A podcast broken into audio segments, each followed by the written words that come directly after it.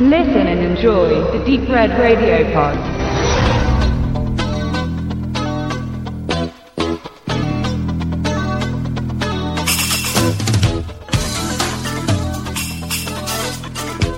Die junge Studentin Haruko freundet sich mit dem alternden, ans Bett gebundenen Mr. Tagasawa an.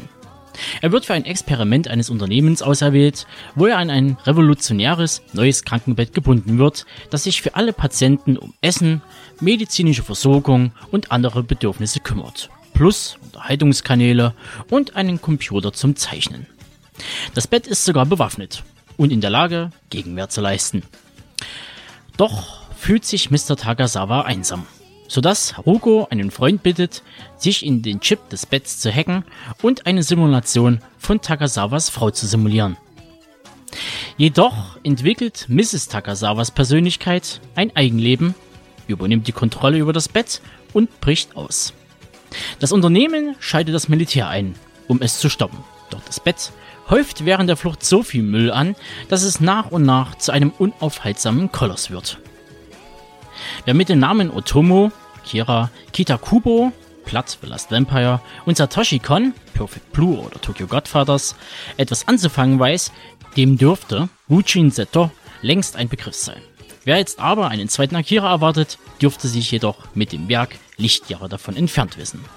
Wujin Seto bietet eine schrullige Zukunftsvision einer überalterten Gesellschaft, die sich ähnlich der Graphic Novel Surrogates von Robert Venditti und Brett Waldo oder auch Jeffrey Thomas Punktown-Erzählung Die Bibliothek der Leiden mit der Entledigung der real existierenden Person hin zum Avatar beschäftigt und die Frage aufwirft, ob eine Maschine, und sei sie noch so gut, die Eigenschaft zur Empathie ersetzen kann.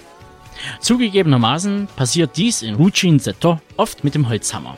Aber was wiederum wäre eine Gesellschaftssatire ohne straighten Humor, der das Problem auf den Punkt bringt? Höchstwahrscheinlich eine staubtrockene Angelegenheit, die keinem im Gedächtnis bliebe. Für den Humor zeichnete sich vor allem Satoshi Kon und Kita Kubo verantwortlich. Letztgenannter konnte schon mit seinem oft kartonesken Penela-Humor irgendwo zwischen American Pie und Schulmädchenreport in der TV-Umsetzung des Kultmangas Golden Boy punkten.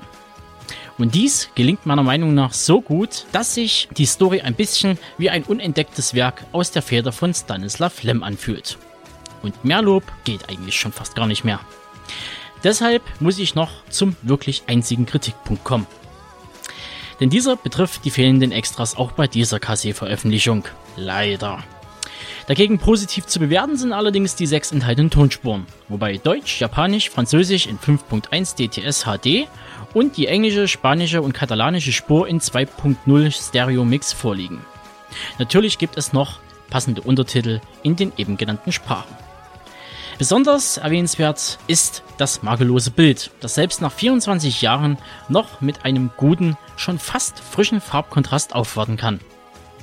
Also, alles in allem kann ich euch, trotz der fehlenden Extras, dieses Kleinod des Anime wärmstens ans Herz legen.